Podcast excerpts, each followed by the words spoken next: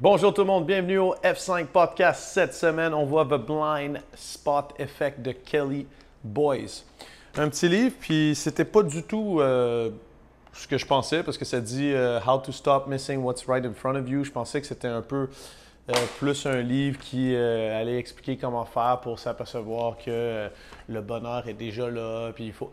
Non, c'est pas comme, exemple, The Rules of Abundance c'est beaucoup plus proche du livre sur la méditation que euh, j'ai lu. Et pour elle, dans le fond, les angles morts, ben, c'est euh, les, pulsions inconscientes qui bâtissent des habitudes et des schémas qui vont nous, nous faire interagir avec les autres. Et c'est très proche, dans le fond, d'un algorithme, un programme qu'il y aurait dans notre cerveau qui fait que quand on n'est pas 100% conscient, c'est ça qui nous fait opérer. Et comme on est rarement 100% conscient du moment présent, euh, comme là, en ce moment, je ne suis pas nécessairement conscient de comment garder mon équilibre. C'est mon algorithme, c'est mon programme qui prend euh, le dessus là-dessus. Et on a justement des angles morts là-dedans parce que c'est des choses qu'on ne voit pas. C'est des choses qui sont comme en auto dans notre angle mort. Que si on apprend à savoir qu'on a des angles morts et qu'on est capable d'avoir des techniques pour les regarder, ben ça va pas nécessairement changer comment est-ce qu'on agit, mais on va comprendre un peu mieux comment est-ce qu'on agit. On va surtout pas se faire prendre au piège de, euh, donne l'exemple, euh, quand on rencontre quelqu'un euh, avec qui on a souvent un différent, on finit toujours par se réveiller dans le milieu de la, de la discussion agitée qui est toujours la même avec cette personne-là, puis on ne s'est pas vraiment aperçu de comment est-ce qu'on s'était fait tirer dans cette conversation-là parce qu'on agissait sur le pilote automatique et on n'est pas conscient du, euh, de l'angle mort, du blind spot qui nous fait se fâcher avec cette personne-là. Donc, c'est un peu comment faire pour répondre à des questions comme comment est-ce que j'ai fait pour ne pas voir ça venir? Ça nous arrive régulièrement, là, après coup, d'être comme, ben là, c'était évident, je vois pas comment est-ce que j'ai pas vu ça venir. Ou euh, pour être capable aussi de se dire, ben, il y a certaines choses que je fais que j'aime pas trop, mais là, je semble tout le temps répéter les mêmes patterns. Comment est-ce que je pourrais faire pour plus répéter ces patterns-là? Donc, notre instinct, il faut comprendre que ça va tout le temps être de protéger notre image personnelle. Euh, on bâtit cette image tout le long de notre vie, puis on essaye de la, de la protéger pour garder son statut. Mais il faut savoir que dans le fond, on n'essaye pas de protéger la réalité. C'est une image qu'on se fait de nous-mêmes. Fait qu'il faut commencer à se poser des questions de c'est quoi qu'on ignore de nous-mêmes et c'est quoi un peu, en anglais ils disent the elephant in the room, c'est quoi l'éléphant dans le fond qui est ultra visible pour les autres, mais que nous, on ne s'aperçoit pas qu'on vit avec cet éléphant-là euh, et ça nous fait euh, agir de façon qui ne sont pas tout le temps à notre avantage. Donc, lorsqu'un événement se produit, c'est pas vraiment, on vit pas vraiment l'événement par la réalité de l'événement. On va compiler, compiler ce à quoi on s'attend à ce qui se produise versus qu'est-ce qui est en train de se produire parce qu'on le sent avec nos sens et ce qu'on devine qui est en train de se produire. Donc, c'est toujours une reconstruction de la réalité. Et lorsque la réalité n'est pas ce à quoi on s'attendait, il y a des bonnes chances qu'on se mette à voir ou sentir ou interpréter euh, cette réalité-là de façon complètement différente pour se donner raison sur ce qu'on pensait qu'elle allait arriver. C'est là qu'on a des angles morts qui jouent euh, à fond avec ou contre nous. Une fois qu'on sait qu'on a un angle mort, ben, c'est dur de ne plus le voir. C'est une fois qu'on sait qu'il peut y avoir une auto qui est juste à côté de nous, un endroit où est-ce qu'on ne la voit pas dans le rétroviseur, où on ne la voit pas en avant, où on ne la voit pas dans le rétroviseur arrière, ben, ça devient très stressant de changer de ligne si on ne regarde pas notre angle mort. Donc, la première chose, dans le fond, c'est d'apprendre à voir nos angles morts. Quelque chose qui nous force à utiliser nos angles morts constamment et pas les voir. Donc, nous force à utiliser nos blind spots et réagir par rapport à nos blind spots. C'est, ça commence à être un thème récurrent de tous les livres que je lis. C'est quand on fait du multitasking. Vu qu'on n'est pas bon à faire du multitasking, dès qu'on fait du multitasking, on utilise des algorithmes qui existent dans notre cerveau pour euh, réagir sans vraiment penser à tout ce qui se passe. Donc, on va fonctionner beaucoup plus sur nos angles morts que sur notre conscience et sur l'interprétation de la réalité dans ce moment. Donc, si on veut, euh, donc il donnait une expérience, exemple, euh, il y avait la lettre T et X qui était écrite.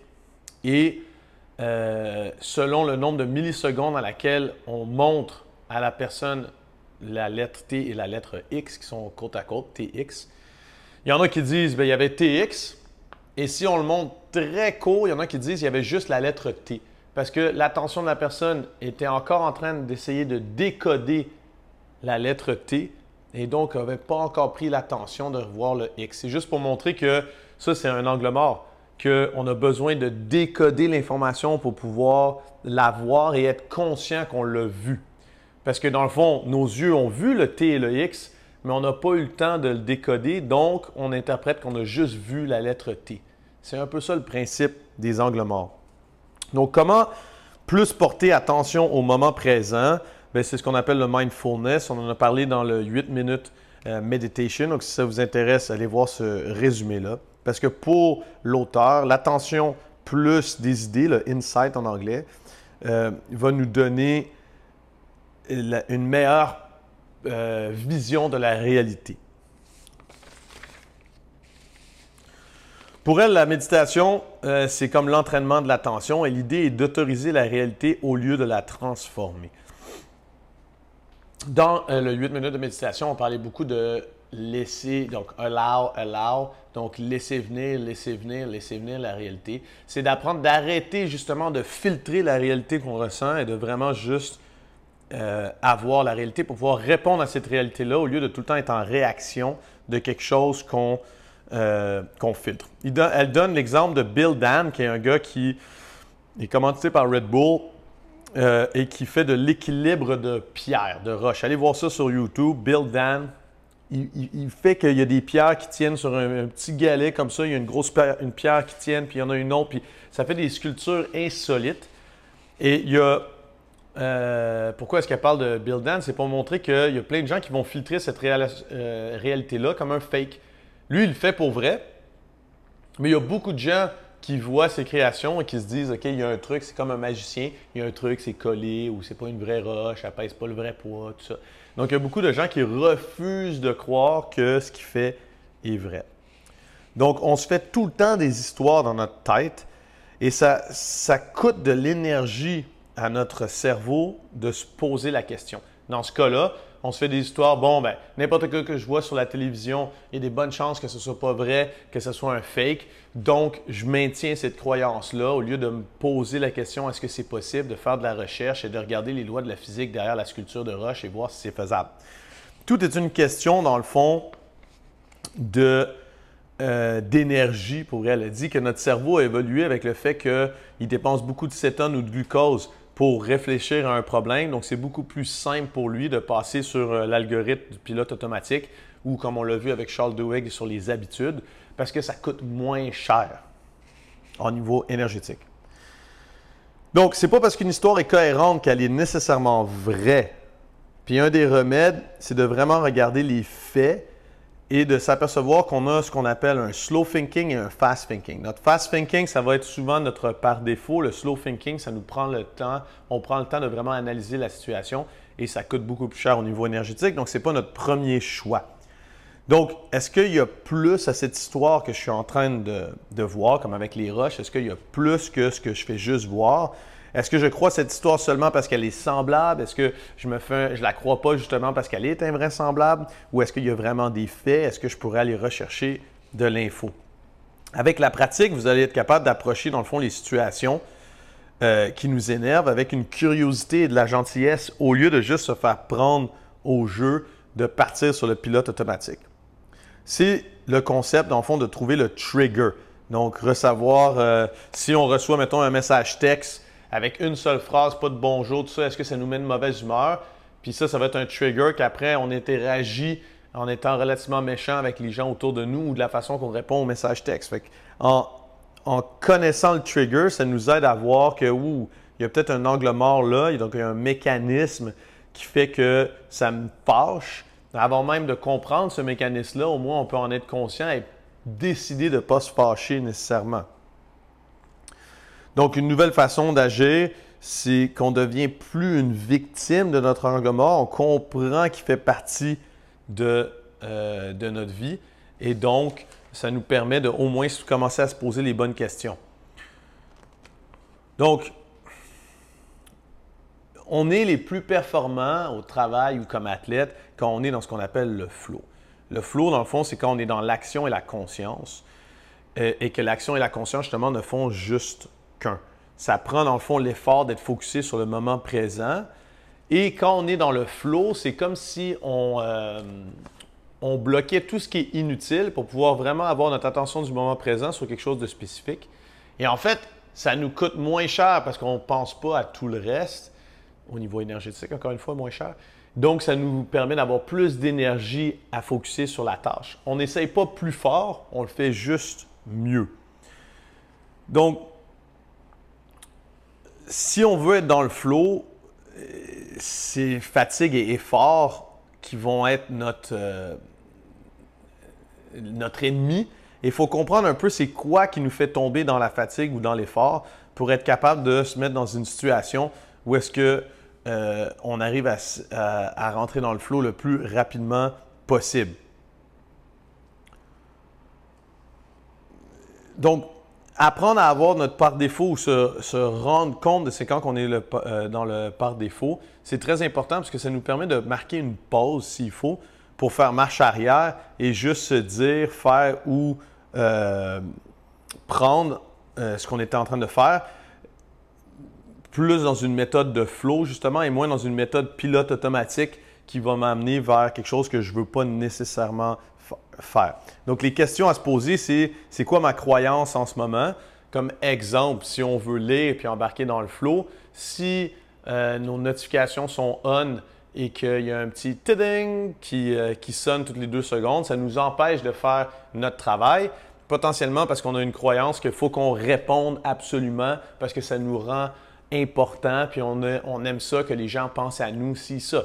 Donc, être conscient de ça, on va pouvoir se dire, ben, peut-être que je prends l'habitude qu'entre telle heure et telle heure, je, je, suis OK avec le fait que je ne suis pas rejoignable, fait que je suis capable de, de lire, par exemple.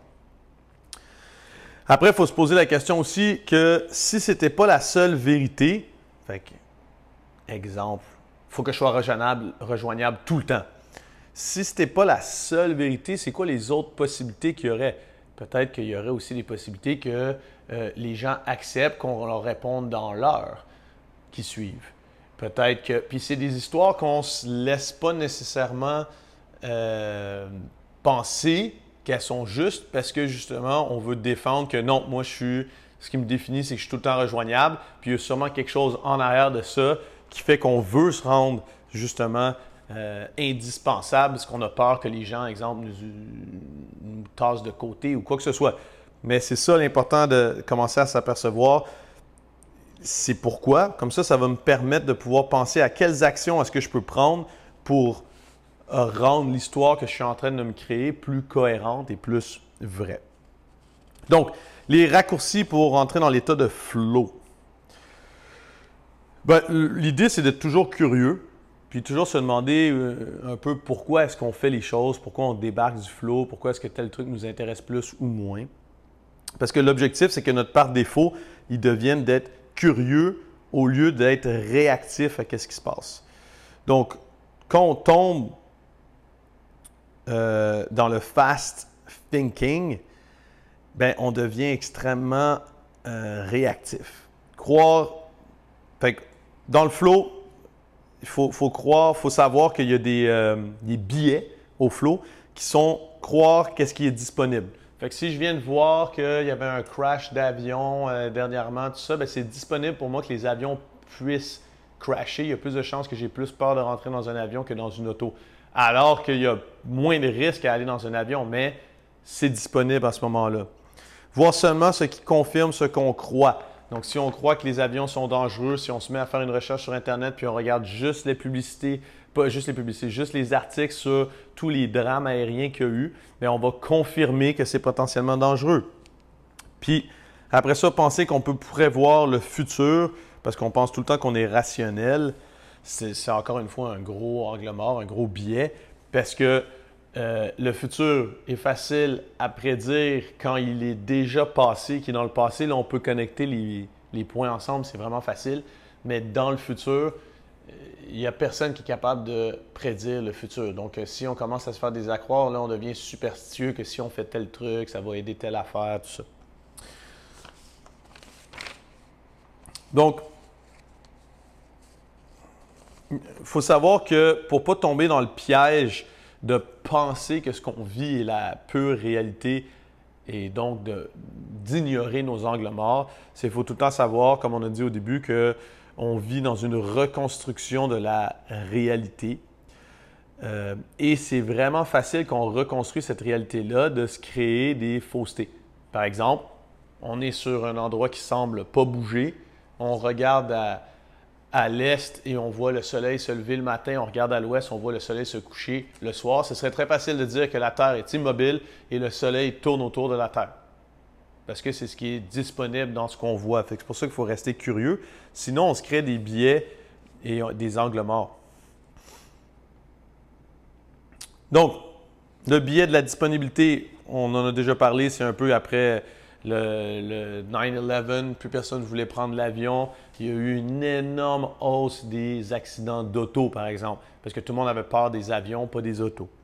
Le biais de la confirmation, on en a parlé aussi, c'est de se dire que euh, on va toujours regarder ce qui confirme ce qu'on pense qui est en train d'arriver. On voit quelqu'un rentrer, puis euh, il a l'air fatigué. Si on pense que cette personne-là, parce que d'habitude, on pense que cette personne-là est lâche, ben on va tout de suite interpréter ah check la personne est lâche, euh, il a dû se coucher tard hier, fait qu'il veut pas s'entraîner. On va pas essayer d'aller chercher ce qui s'est vraiment passé. On essaie toujours de confirmer ce qu'on pense qui s'est passé. La sagesse en rétrospective, c'est qu'on dit tout le temps ou on a tout le temps l'illusion, ben oui, c'était facile à prévoir, regarde, il y a ça, ça, ça qui s'est passé, mais ça, c'est en regardant le passé. Et on a tendance à donc avoir une fausse impression de, de puissance à être capable de prévoir l'avenir. Ça, il faut y faire attention.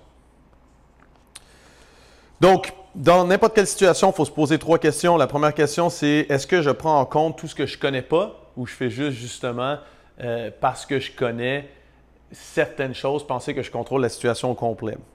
Après ça, est-ce que j'essaye de créer une histoire pour dire que j'ai raison ou j'essaye vraiment de prendre une décision? Et si je pense au-delà de ce que je pense qui est vrai, qu'est-ce qui, euh, qu'est-ce qui en émerge? Si je me dis, ouais, mais mettons que c'est moi qui est faux puis que c'est l'autre personne ou l'autre point de vue qui a raison, est-ce que ça ferait un, dénouement différent à ma prise de décision? Donc, le gros point, c'est de se mettre à accepter l'ambiguïté. Moi, c'est définitivement un gros angle mort pour moi. J'aime bien les choses qui sont blanc, noir. Il n'y a pas de gris. Mais alors, ça serait mieux d'accepter le gris, l'ambiguïté, parce qu'on n'a jamais 100% raison ou 100% tort. Et si on accepte qu'il y a de l'ambiguïté, ben on va d'un, moins se fâcher avec le monde, de deux, avancer plus vite parce qu'on recherche plus justement la réalité et non de confirmer ce qu'on ce qu'on pense. Donc, le flow, on en a parlé un petit peu dans le, moment présent, le focus sur la tâche, rien d'autre. Donc, on baisse l'énergie, euh, la dépense énergétique et ça nous permet d'être vraiment plus performant. On peut être dans le flow dans n'importe quelle activité, mais par contre, c'est beaucoup plus facile à apprendre en sport, comme nous quand on fait de, l'entraînement. Puis, c'est vraiment juste de laisser aller nos angles morts, dans le fond. Euh, si, par exemple, on a des angles morts, euh, que si on fait des choses qui sont dangereuses, on va se blesser, tout ça, ben on ne deviendra pas bon en ski de boss. Mais quelqu'un qui est en le flow ben, il va peut-être faire une manœuvre qui aurait été un peu risquée parce que il enlève tous les angles morts qu'il a et il fait vraiment juste analyser les capacités qu'il a sur le moment et faire quelque chose avec ces capacités-là, ce qui est peut-être une manœuvre qui aurait été plus euh, dangereuse que s'il avait réfléchi, mais il va tout le temps l'avoir. C'est ça la patente.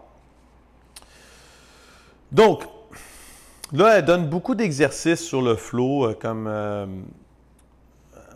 apprendre à justement se mettre en état de méditation, apprendre aussi à, se focuser sur la tâche. Puis je pense que c'est quelque chose que nous, naturellement, quand on fait un AMRAP ou qu'on fait un entraînement, donc dans un WOD, on est relativement bon à faire.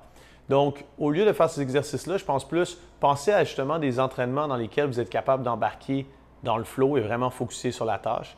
Puis après, tranquillement, essayer de juste apposer ça vers euh, l'école, vers le travail, vers la famille, par exemple. Donc, après, il faut savoir qu'on a beaucoup d'angles morts qui nous viennent de notre culture, de nos parents, de, potentiellement même, on pense, notre génétique. Parce que dépendamment comment est-ce qu'on est élevé, ben, c'est sûr qu'on voit la vie différemment. Puis c'est comme si ça changeait les lunettes ou les lentilles qu'on a dans nos yeux. Et il faut en être conscient de ça. Il faut prendre le temps de voir si on répond à la situation plutôt que réagir à une croyance qu'on a. Puis ça, c'est définitivement pas facile. Il faut arrêter, dans le fond, de repousser les sentiments qu'on a, les vivre. Et euh, donc, ça peut être des peurs, ça peut être des craintes, ça peut être des joies. Et d'essayer de voir c'est basé sur quoi. Et après, ça ne veut pas dire qu'on renie notre culture, c'est pas ça qu'elle dit, mais on est conscient de pourquoi on agit de cette façon-là et ça va nous permettre d'être d'un beaucoup plus tolérant envers les autres, de deux de comprendre aussi un peu pourquoi est-ce que, par exemple, on essaye de performer en sport, pourquoi, et ça nous permet d'en profiter encore plus. Donc, le plus grand objectif de ce livre-là, c'est pas d'être parfait, c'est pas nécessairement de changer qui on est, mais c'est d'arrêter de se duper soi-même, fool ourselves. C'est d'arrêter de penser qu'on agit parce qu'il y a une seule façon d'agir ou parce qu'on est les meilleurs. C'est on comprend c'est quoi dans le fond. On enlève un peu comme la moitié de notre boîte crânienne, puis on embarque dans le cerveau, puis on commence à regarder les programmes qui nous font interagir. Puis c'est ça qui est vraiment intéressant. C'est ça qui est vraiment, euh, qui est vraiment cool. Donc, l'idée, c'est de se mettre à faire face aux sentiments qu'on a, au drive qu'on a, puis de comprendre euh, les, euh, les, angles morts qui nous poussent justement à, les perpétuer. Puis s'il y en a qu'on n'aime pas trop, ben on se dit que à force de, le regarder, à force de le comprendre, on va trouver des solutions pour potentiellement agir différemment ou pas se laisser contrôler par ces blind spots-là. Faut comprendre aussi que chaque émotion qu'on a, elle existe grâce aux extrêmes. On ne peut pas être extrêmement heureux si on n'a jamais été malheureux. On ne peut pas être extrêmement malheureux si on n'a jamais été heureux. Donc, juste le fait de comprendre ça, puis de comprendre que les deux extrêmes existent aussi parce qu'il y a le milieu, ça nous aide à sortir des moments très malheureux, par exemple. Parce qu'on est capable d'avoir un moment malheureux parce qu'on a eu des moments heureux et parce qu'il y aura des moments heureux après aussi. Euh, faut savoir aussi que une des plus grandes raisons de comment est-ce qu'on agit, surtout avec les médias sociaux maintenant, ça le montre énormément, c'est parce qu'on veut l'admiration et l'attention des autres. On veut des likes, par exemple, dans notre, euh, dans notre vie, sur notre compte Instagram et dans notre vie, le même principe. Donc, après, il faut savoir si on fait les choses pour des likes ou vraiment parce qu'on veut le faire. Ça, ça va nous permettre d'être beaucoup plus heureux parce qu'il y a beaucoup de choses qu'on fait, puis pour finir, après, on le regrette ou, ça ne nous a pas apporté ce qu'on voulait, puis on se rend compte que dans le fond, on l'a fait pour quelqu'un d'autre. Fait que ça, c'est un gros angle mort qu'il y a dans notre société. Donc, juste se poser la question, pourquoi est-ce que j'ai fait ça? Est-ce que c'est pour plaire aux autres? Est-ce que c'est pour plaire à quelqu'un? Ou est-ce que c'est vraiment parce que ça me plaît moi? Donc, devenir compatissant avec soi-même, c'est un exercice qu'on a fait dans, la, dans le 8 minutes méditation qu'elle utilise aussi. Euh, ça va nous aider aussi à faire face aux moments, aux moments difficiles. Donc, je vous conseille d'aller re-regarder ce, résumé-là. Puis, comme dans tout, demander du feedback, ça va être clé. Sauf que quand on demande du feedback sur nos angles morts, les gens ont tendance à se dire OK, la porte est ouverte, je peux critiquer, je peux dire J'aime pas quand tu fais ça, ça, ça. Puis ça devient une expérience extrêmement difficile et qui va pas nécessairement être enrichissante, ça va plus être blessant. Parce que quand on se fait dire les quatre vérités, assez souvent, c'est dur pour nous, surtout quand on commence là-dedans, de ne pas réagir puis de ne pas juste se bloquer. Parce qu'en fait, la personne, ce qu'elle nous dit, c'est qu'elle nous dit ce qu'elle remarque, mais à travers ses propres angles aussi. Donc, ce serait beaucoup mieux d'apprendre aux gens, de nous, pour donner du feedback, de nous donner une réflexion sur ce qu'on fait. Une réflexion de pourquoi ils pensent qu'on agit de telle, telle façon, puis qu'est-ce que ça fait sur eux. Fait que c'est vraiment différent que de dire, par exemple, du feedback, ce serait, ben, euh, tu arrives souvent en retard, puis nous, ça nous énerve. C'est pas nécessairement la même chose que de dire, ben, si j'analyse, j'ai l'impression que tu en as beaucoup euh, dans, ta, dans ta vie personnelle. Ça fait que souvent, peut-être euh, il y a des choses qui prennent le dessus sur ta vie professionnelle, fait que tu as tendance à arriver en retard. Puis nous, quand ça fait ça, on pense, euh, la, première pensée qu'on a, c'est que tu te soucies moins de l'équipe que de ta vie personnelle. Puis ça crée de la frustration sur l'équipe. Vous voyez, c'est le même message, sauf que ça va être beaucoup plus digestible Euh, et ça va être beaucoup plus aidant aussi pour nous pour, euh, pour remarquer qu'est-ce qui se passe. Parce qu'après ça, faut pas regarder sur OK, fait que je vais changer, c'est quoi qui va pas bien si j'arrive en retard? C'est beaucoup plus de pourquoi est-ce que j'arrive en retard? Est-ce que c'est vrai que je priorise plus quelque chose que l'autre? Parce que peut-être que dans votre vie de, euh, personnelle, vous dites que vous privilégiez votre travail. Fait que peut-être vous allez vous rendre compte qu'il y a un angle mort. Fait que c'est pas le feedback ou la réflexion qu'on veut, c'est pas pour changer un comportement, c'est plus pour s'apercevoir qu'est-ce qui crée ce comportement-là. Puis après, oui, le travail va être fait pour le changer, mais on pourra seulement le changer de façon permanente quand on s'aperçoit de pourquoi est-ce qu'on le fait. En terminant, elle parle beaucoup du gut feelings, l'instinct, lorsque euh, on prend une décision, puis elle dit ça, ça fonctionne très bien d'après la plupart des experts là-dedans, qu'on a peu d'informations. Quand on n'a pas toute l'information pour prendre une décision, si on y va avec notre, euh, instinct, notre gut feeling, c'est souvent là qu'on utilise le moins d'angle mort parce qu'on ne se met pas à essayer de se noyer dans de l'information et dans plein de billets, plein d'angles morts qu'on a. On a dit c'est un petit peu ça le principe pour essayer de mieux fonctionner, c'est que des fois, il faut accepter d'avoir moins d'informations parce qu'on finit par prendre une décision qui est plus vraie par rapport à nous. Euh, ça nous permet de trouver ce qu'elle appelle, elle, le home base, un endroit où est-ce qu'on est capable de prendre des décisions basées sur la réalité du moment et non sur un espèce de filtre de cette réalité-là. Euh, c'est vraiment intéressant quand elle parle du, euh, du, gut feeling parce que dans le fond, elle dit un des plus gros problèmes qu'on dit les experts souvent se perdent puis n'ont pas raison, mais c'est souvent parce qu'ils ont accès à trop d'informations. Donc, au lieu d'y aller avec leur instinct, et d'être capable de justement filtrer cette information-là et d'éliminer leurs angles morts, bien, ils prennent des décisions qui prennent beaucoup trop longtemps. Et souvent, qu'est-ce qui se passe? C'est ces décisions-là, c'est leur instinct. Puis après ça, ils vont passer deux semaines à essayer de confirmer avec tous les billets qu'ils ont leur instinct et donc la décision devient mauvaise. Euh, donc, je trouvais ça relativement intéressant. Euh, j'espère que le livre vous a plu. Moi, c'était une bonne continuité du livre sur la méditation, un peu comme le next step pour essayer de faire de l'introspection un petit peu euh, et d'atteindre ses objectifs. N'hésitez pas si vous avez des questions, sinon on se voit la semaine prochaine.